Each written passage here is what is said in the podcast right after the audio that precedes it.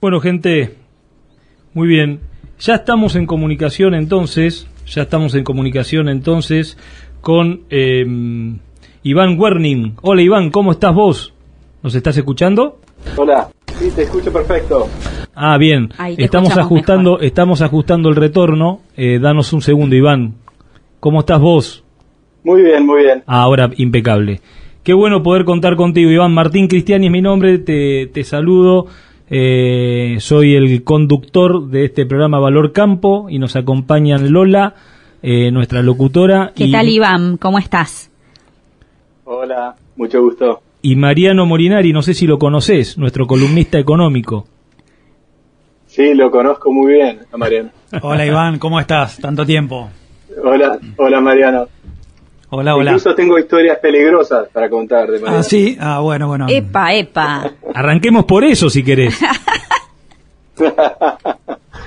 Te cortamos y ponemos música enseguida. Iván, bueno, vamos, vamos a. Déjame presentar un poquito para que la gente sepa quién es Iván Bernin hoy eh, en lo que es la, la, columna económica de Valor Campo. Iván Bernin es un economista argentino, eh, profesor actualmente de profesor del Departamento de Economía del, MIT, el, Instituto Tecnológico de Massachusetts, eh, vive en Boston.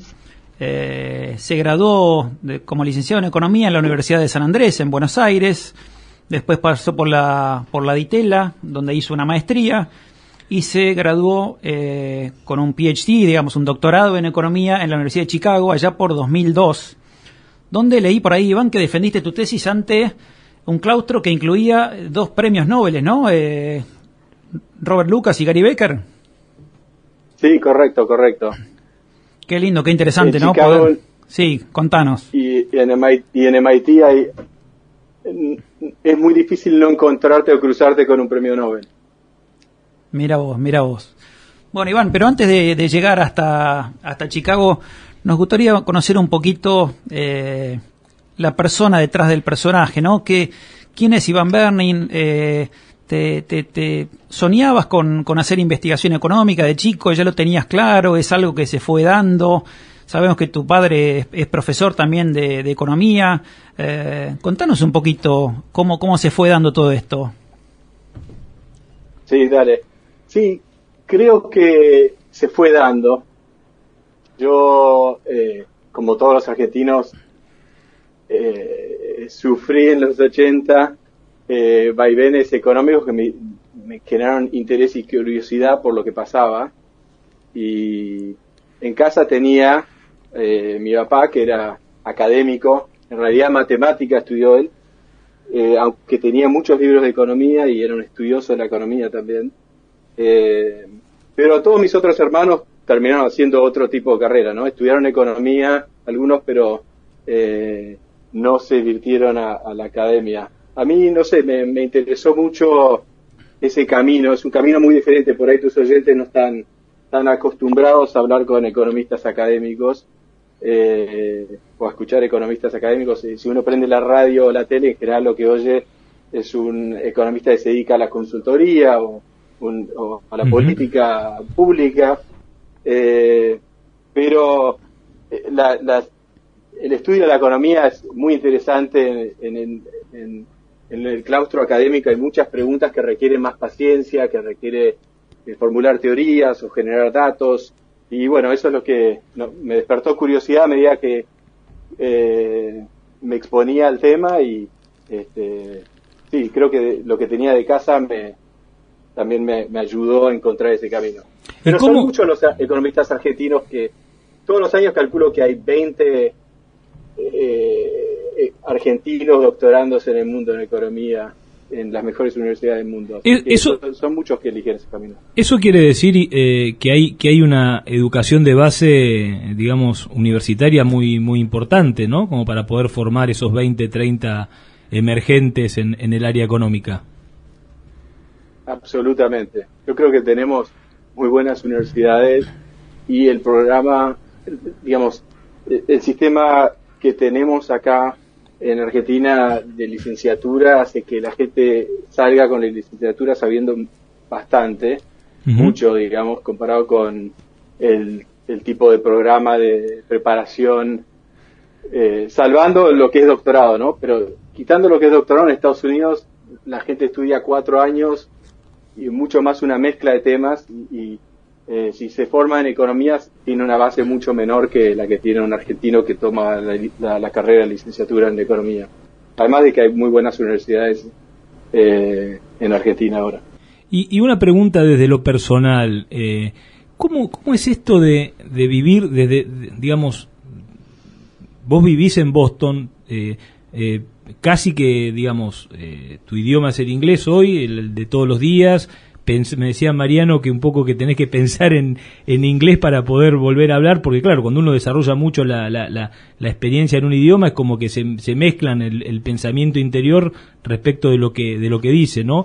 Eh, ¿Cómo es esto de vivir, de, de, de, para un profesional como vos, vivir de salir de vivir de una de una ciudad de una de una perdón de una de una, un lugar como el nuestro como la Argentina que tiene sus bemoles y, básicamente la improvisación es el, hacer diario eh, eh, la facilidad en la adaptación la resiliencia respecto de estar ubicado en el digamos en la, digamos, el lugar cumbre de la tecnología, que es ese instituto en el que trabajás, y viviendo en Boston. ¿Cómo, cómo, cómo, cómo se acomoda la cabeza ese cambio? muy buena pregunta. Es muy difícil, te digo, honestamente, es eh, uno deja mucho para estar acá. Eh, y lo hace porque eh, la opción laboral no tiene comparación en lo que es investigación en el momento pero no, extraño muchísimo Argentina y, eh, y, viajo a Argentina todo lo que puedo. Este, así que es, es un... Eh, eh, me siento, pienso en castellano, tal vez el acento lo tengo un poco oxidado, pero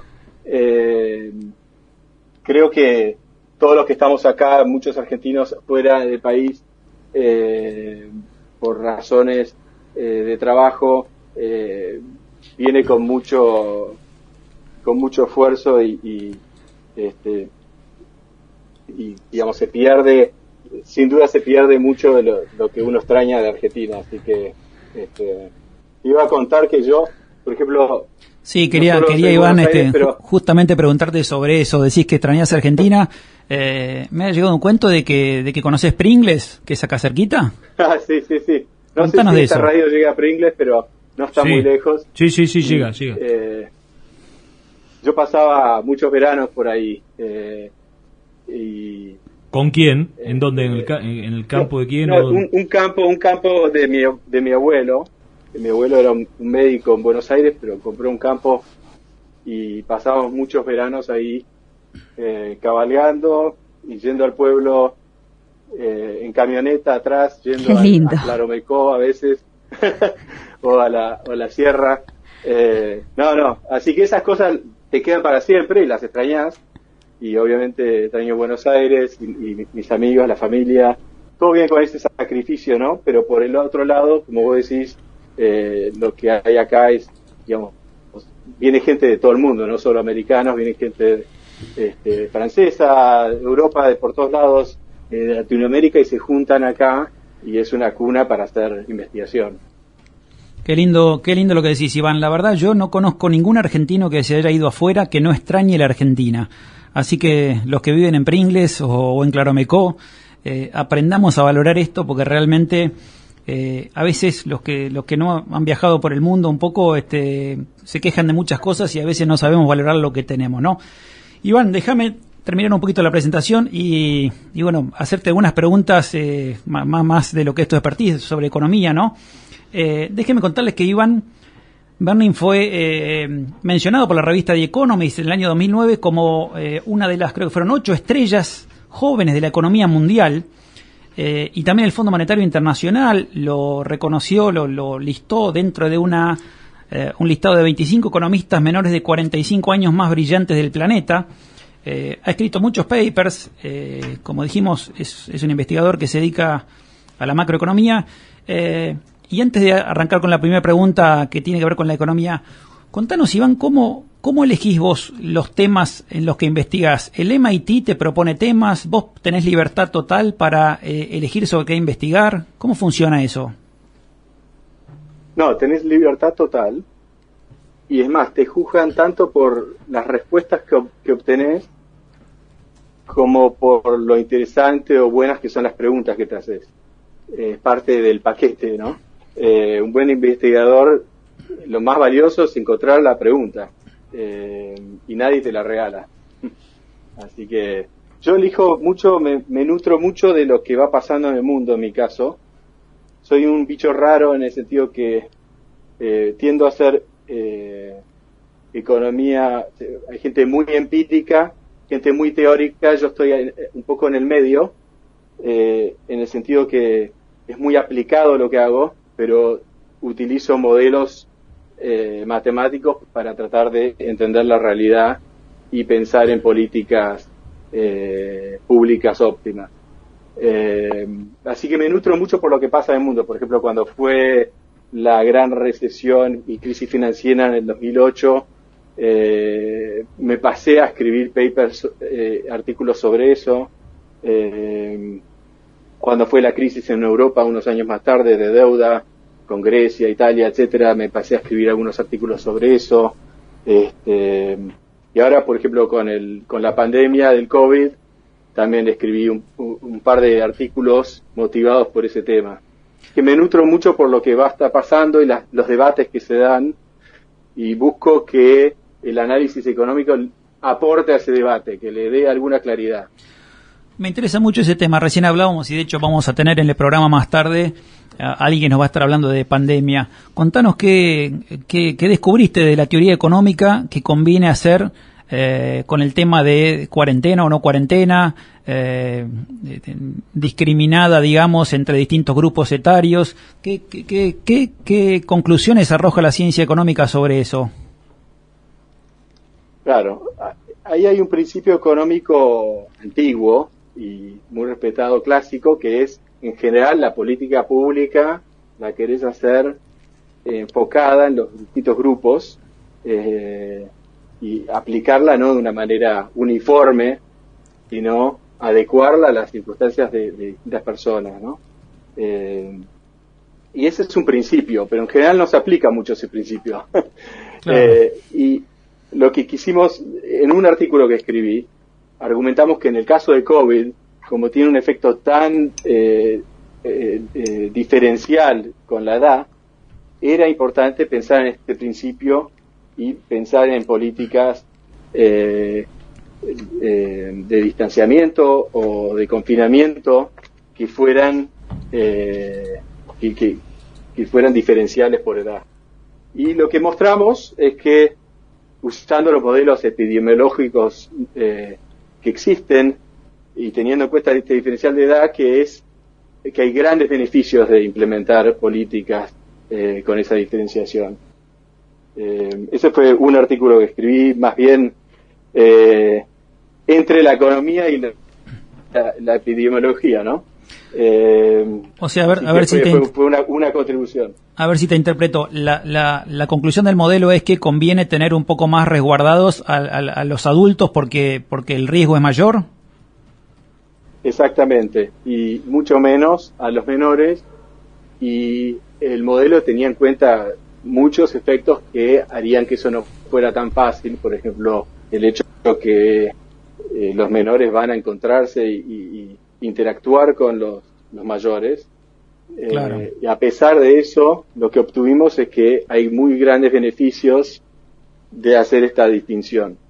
Eh, a ver, es a priori obvio que va a haber algún beneficio, porque si vos tenés una política uniforme y ahora me dejás eh, elegirla de una manera más detallada, no puedo estar peor, siempre puedo imitar la política uniforme. Pero lo que demostramos es que eh, los, los, beneficios son grandes. Esa fue eh, la contribución, ¿no? Eh, Qué interesante. Iván, el tiempo es tirano en radio, ¿no? Y, tengo un montón de preguntas de economía que quisiera hacerte. Nosotros acordate que no somos, eh, digamos, no somos profesionales en radio, así que no podemos tomar cualquier tipo de licencia. Ya estamos en Argentina. Nosotros hacemos las cosas mal a propósito, así que vamos a hacer una nota más larga. El contramodelo somos nosotros. Suena bien. Vale la pena, créeme que vale la pena. Iván, no sé qué tan al tanto estás un poco de la economía argentina, pero me gustaría preguntarte, entiendo que lees los diarios y que, está tu corazoncito aquí en Argentina. Eh, hoy Argentina está en, una gran depresión económica, eh, nos agarró esta pandemia, nos agarró mal parados porque ya veníamos más o menos, y esto generó mucha pobreza. Eh, ¿Cuál crees vos desde de, la teoría económica que es el mejor modo de ayudar hoy a los que menos tienen en la Argentina? Bueno, ahí eh, no hay ninguna magia, es bastante conocida la respuesta que se necesitan transferencias siempre para eh, los pobres, ayuda eh, de parte del Estado y aún más en, en tiempo de pandemia. esto siempre es, digamos, difícil en la situación argentina, pero esa es una de las respuestas que tiene que haber y que, bueno, hubo en todo, en, todo el mundo. Y también creo, yendo más allá, que un tema candente hoy es las escuelas. Tener las escuelas abiertas ayudaría mucho a, los más pobres, tanto a los niños como a los padres. Sin duda. Eh, Desde mi humilde opinión coincido plenamente con vos. Así que esas serían las, dos cosas que empatizaría, pero obviamente eh, cuanto a transferencias siempre está el otro problema de la Argentina, que, que vivimos con un déficit y difícil financiarlo, pero, pero digamos, no hay mucho misterio acá. Está bien. lo que habría que hacer. Claro, lo que pasa es que es como, eh, digamos, una herramienta que debería usarse en un tiempo excepcional que nosotros la usamos en todos los tiempos desde hace más de 20 años, ¿no? Sí, sí, sí, sí. El sistema de, transferencias y de impuestos en Argentina eh, tiene mucho para mejorar, ¿no? Eh, y después está el tema de la pandemia, donde por ahí eh, una situación de emergencia, no tenés tiempo de arreglar el sistema, simplemente tenés que ampliarlo, ¿no? Correcto. Pero, eh, pero sí, no, a largo plazo el camino para los más pobres, eh, además de las transferencias, es que, crezca, que se estabilice el país, que crezca. Eso sería, es bien sabido que la pobreza baja cuando crece la economía, más que nada. Sí, hablando un poco, te cambio de tema, hablando de inflación, un problema que, hoy es, es raro en el mundo, ¿no? Está Venezuela, hay algunos países dando vuelta con inflaciones altas, pero ya muy poquitos.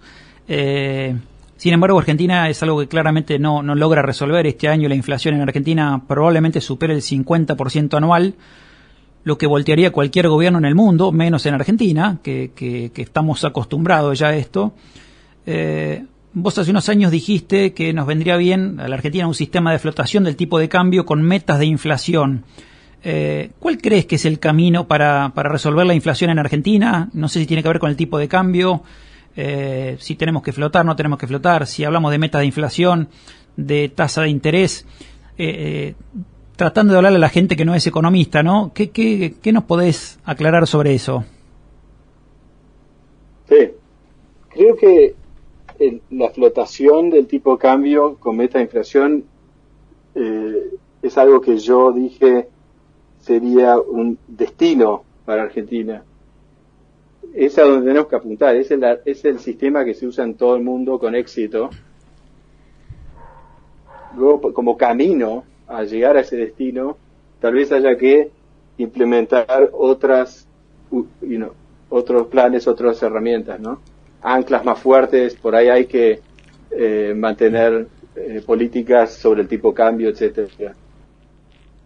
Aunque creo que incluso usar meta de inflación con tipo cambio flotante, con más paciencia y con mejor coordinación fiscal que la que se pudo hacer en la historia reciente, eh, sería también un, camino para, para llegar a una, una desinflación. Así que básicamente en ningún país del mundo funciona muy bien fijar el tipo de cambio Eh, mismo en Argentina, el gran problema, me parece, la convertibilidad. Eh, claro. Uno de los grandes problemas de la convertibilidad fue el tipo de cambio fijo. Eh, así que no es, no es muy controvertido en el mundo académico que eh, uno tiene que tener un, un, sistema de donde se deja flotar el tipo de cambio y se usan otras herramientas, ¿no? Pero hay que llegar ahí. De acuerdo, de acuerdo. O sea que tendría que haber libertad en poder comprar o vender dólares al precio, este, a, un mercado, digamos, este, libre y, y, este, y, que puede haber una flotación hacia arriba o hacia abajo, tal vez con alguna intervención o con alguna, eh, con manejarlo un poquito a través de la tasa de interés o política fiscal, digamos. Exacto, sí, sí, sí. O sea, a largo plazo un sistema de metas es a donde tenemos que llegar. En el corto plazo hay un sinfín de, de problemas para llegar ahí y tal vez tenemos que usar anclas más fuertes, incluyendo el tipo de cambio, etcétera. Pero, eh, digamos, hay ahí una divergencia en gente que cree que, que siempre hay que tener un cepo como política de desarrollo. Yo no comparto eso. eh, me parece en situaciones de emergencia eh, tiene su lugar y tal vez tampoco hay que sacarlo muy rápido y está puesto pero no es, no es un, yo diferencio, digamos, ¿dónde quiero llegar? Quiero, querría llegar a un, un, un sistema eh, de tipo cambio flotante y libre, o sea, un mercado único. Eh, pero en el corto plazo hay, hay que eh, tal vez aceptar en, en, situación de emergencia esas intervenciones, ¿no? Vos sabés que pero, pero, siento que ahora el gobierno está buscando, algunos en el gobierno creen en el TEPO como política más de largo plazo. Claro. Vos sabés que nosotros eh, tuvimos la posibilidad de entrevistar hace unos un mes y pico a Andrés Malamud. ¿Lo ubicás, Andrés? Seguramente.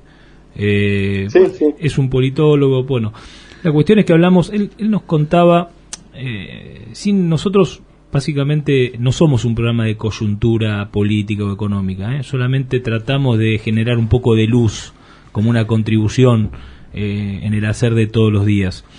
Y él nos contaba que el problema de la Argentina eh, no es un problema que se han resuelto problemas como el tema de la inseguridad, que se han resuelto muchos problemas, que el problema de la Argentina es un problema económico, ¿cierto? Eh, específicamente es un problema económico. Entonces, y también mencionaba algo que estás diciendo vos, que es el tema de que la liberación completa del tipo de cambio no, no, no, en un país tan vulnerable no, no, no es posible, porque de alguna manera eh, si no es como que sería como una hojita en el viento nuestro nuestro país, ¿no? En, tomado como decisiones eh, que se toman desde otro lado, o sea, la, libertad como libertad completa quizás eh, es un es un paso demasiado largo. Sí, capaz que sería una meta de decir, bueno, de, de, futuro, como bien vos lo pusiste, pero hay que hacer prácticamente, cuando uno trabaja, tiene que hacer cosas más cortas para salir más rápido y después ir acomodando el carro. Si nosotros, habría alguna, si nosotros, o sea, nos borraran la mente del corto, mediano y largo plazo hacia atrás, donde no existirían los condicionamientos políticos, eh, y, nos pusiéramos todos en, en decir, bueno, lo que hay que hacer para salir adelante es esto, o sea, ¿Es posible un cambio real de la economía? ¿Se puede arreglar la economía de un país como el nuestro? ¿Se entiende, la, ¿Se entiende la pregunta? O sea, imagínate que, que, nos, que viene, viste, hay una película ahora, no sé si la viste, Insomnia, eh, que, bueno, se, se cortó el, no sé, hubo un, sistema de flashes en el, en, en, la, en, el mundo, qué sé yo, y se cortó eh, la posibilidad de que la gente duerma. Imagínate si en Argentina pasa una, una atmósfera que hace que, una constelación que hace que la gente pierda la memoria, y tenemos que arrancar todos de vuelta. O sea, sin condicionamientos. ¿Se puede resolver el problema de la economía en Argentina? Sí, yo creo que sí. Lo, eh, me, curioso que Andrés dijo que el problema es la, la, economía, porque creo que el problema es la economía desde el punto de vista de la economía política. Eh, la política ahí genera mucha inestabilidad y entonces yo arriesgaría que sí se podría si nos enfocamos en un, y, nos concentramos un poco en una ventana más acotada de políticas. Eh, en, particular, yo creo que en Argentina hay que aceptar que tenemos que eh, redistribuir y, buscar eh, un buen sistema impositivo que quede estable la situación fiscal. Eso va a requerir altos impuestos, dadas las transferencias que se demandan como redistribución hasta que no resolvamos los problemas distributivos. Eh, pero creo que se podría hacer, digamos, más redistribución mejor hecha, más eficiente y de alguna manera más capitalista de mercado. O sea, hay una, una falsa dicotomía que si te gusta eh, redistribuir, tenés que intervenir en los mercados, tenés que cerrarlos, tenés que estatizar, eh, y eso genera para mí eh, un sinfín de preocupaciones empresariales eh, que van más allá de los impuestos, pero también los impuestos eh, son distorsivos o malos, pero además hay digamos, un constante vaivén entre la opción, parecería la opción donde nos preocupa redistribuir y no confiamos en el mercado, versus, ah, vamos a, a tratar de hacer una opción más pro mercado. Y yo creo que lo que se podría hacer es una opción eh, mucho más pro mercado y mucho más eh, redistributiva, con un sistema impositivo y de transferencias eficientes. Ahí tendríamos que apuntar. Creo que si, si pudiéramos concentrarnos ahí y después tener desacuerdos dentro de esos parámetros, eh, seríamos un país mucho más simple y,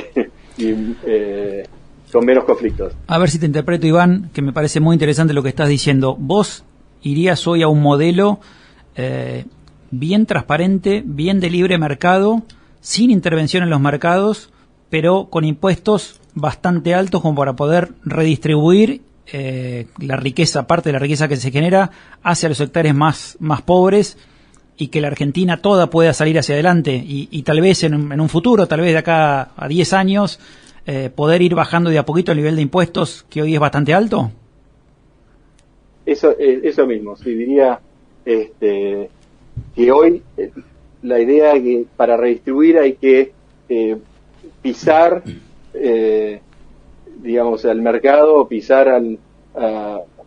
este, es, eso es lo que me parece que es muy nocivo. Hay una idea de que el capitalismo es malo y la solución es otra opción que me parece que lo que se ha probado en el mundo es que uno puede redistribuir mucho y tener un sistema impositivo muy progresivo eh, mientras uno permite que el mercado funcione eh, mucho más libremente. O sea, vos querés redistribuir mucho, pero con, más capitalismo y no con menos capitalismo. Exacto, es, lo dijiste perfecto. Eh, es mi impresión que hay una correlación en Argentina entre el que quiere libre mercado y el que quiere distribuir poco, ¿no? Pero podemos romper esa correlación. ¿No, ¿no tenés un puestito para mí?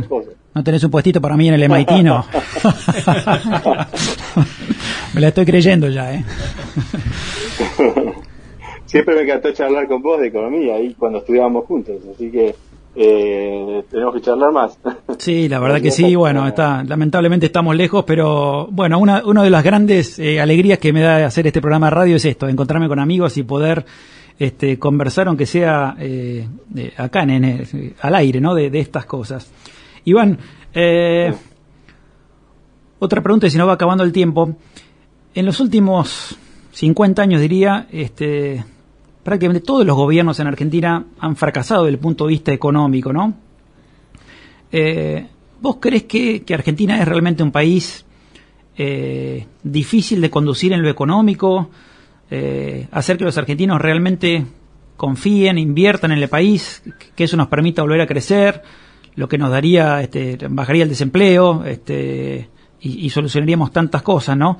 Eh, ¿Se necesitan medidas especiales eh, o, vos crees que los argentinos en el fondo tenemos un comportamiento económico como cualquier actor económico de cualquier modelo, de cualquier este, lugar del mundo eh, y simplemente lo que hay que hacer son reglas claras, estables y razonables, por supuesto? Sí, yo creo que esto último. Básicamente, no, no somos, nos creemos eh, eh, muy especiales, pero son las circunstancias especiales.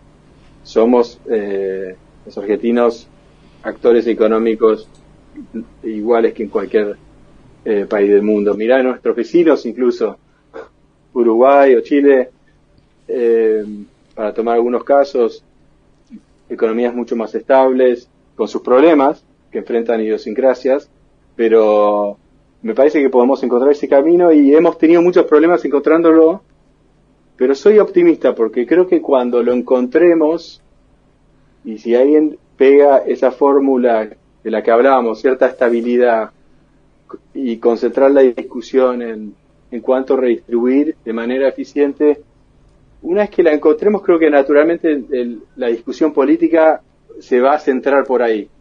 Por ejemplo, cuando fue la convertibilidad, que se tenía estabilidad, había mucho consenso de mantener esa estabilidad. Entonces yo creo que cuando logremos la estabilidad monetaria y fiscal, eh, se puede generar un consenso y, y, digamos, enfoque en el crecimiento.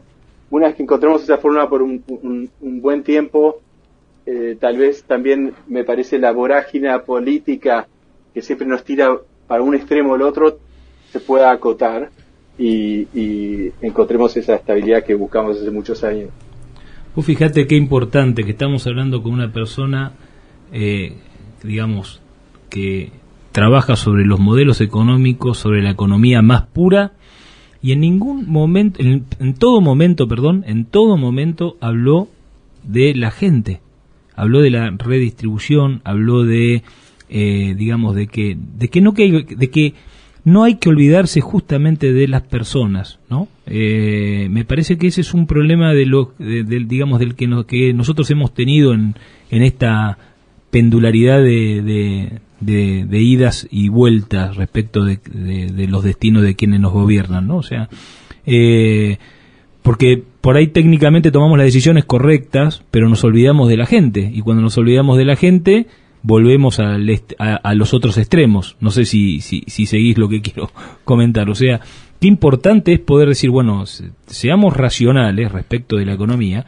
pero no nos olvidemos de la redistribución y de la gente, ¿no? Más allá de cuál sea el modelo. Totalmente. Y creo que esas discusiones a veces cuando se dan en la tele entre economistas eh, un poco más extremos, eh, porque es más divertido ver el debate, sí. pero no es poco común el tipo de discusión que estamos teniendo nosotros en la academia eh, de economistas. O sea, hay, hay un, un sinfín de economistas más moderados que, que lo entienden así, creo, que comparto. Y Fíjate que el último premio Nobel fue a, dos economistas, tres economistas que trabajaron en desarrollo para ayudar a los países y las personas más pobres del mundo. Así que, digamos, hay la economía, si uno mira los diarios, piensa que es eh, la bolsa o lo que pasa con el dólar, pero la economía que se estudia realmente y que se premia es la economía de la gente. Así que no es, para nada poco común. Iván, se nos ha acabado el tiempo. Eh, de mi parte, agradecerte mucho. Ha sido un honor para nosotros tenerte acá eh, y una alegría personal para mí poder volver a, conversar con vos. Este, desde Valor Campo te, agradecemos mucho tu participación. No sé si lo tenés pensado o no, pero ojalá algún día puedas, eh, no sé si volver a Argentina, pero aportar desde, tal vez desde lo académico a algún futuro equipo económico de algún gobierno, de algún partido, no me importa cuál, en la Argentina y podamos estar hablando de acá, no sé, 10 o 20 años eh, y recordando cómo fue que, salimos y que logramos la estabilidad. Así que de mi parte un, un, un, gran agradecimiento, un fuerte saludo. Eh, eh, nombraste a Pablo Berning, tu padre, que también fue profesor, fue profesor mío en la facultad. Creo que en la Universidad de San Andrés el, te diría que el profesor más querido de todos, por lo menos entre los entre mis amigos, sin duda el profesor más querido, un gran tipo, tu viejo, este, que ha sido profesor también en Estados Unidos. Eh, un saludo hacia él y, muchísimas gracias por participar en el programa. ¿eh? No, muchas gracias. La pasé muy bien y, saludos a todos ahí, a todos tus oyentes. ¿Cuándo venís para Argentina, Iván? ¿Cuándo, ¿cuándo tenés pensado alguna visita, no? En diciembre, muy probablemente. Trato de escaparme el invierno del hemisferio norte e irme al verano. eh, en Argentina. Vamos, vamos a estar al tanto para poder convierte con un buen costillar y, regarlo con un buen vino que seguramente eh, va a estar bueno. ¿eh? Te lo vamos a, ah. te lo vamos a tratar, te lo vamos a tratar de hacer llegar acá con tu amigo. Un fuerte abrazo, muchas gracias, ¿eh? Muchas gracias. Gracias, Martín. Un abrazo, chao. Chau, chau.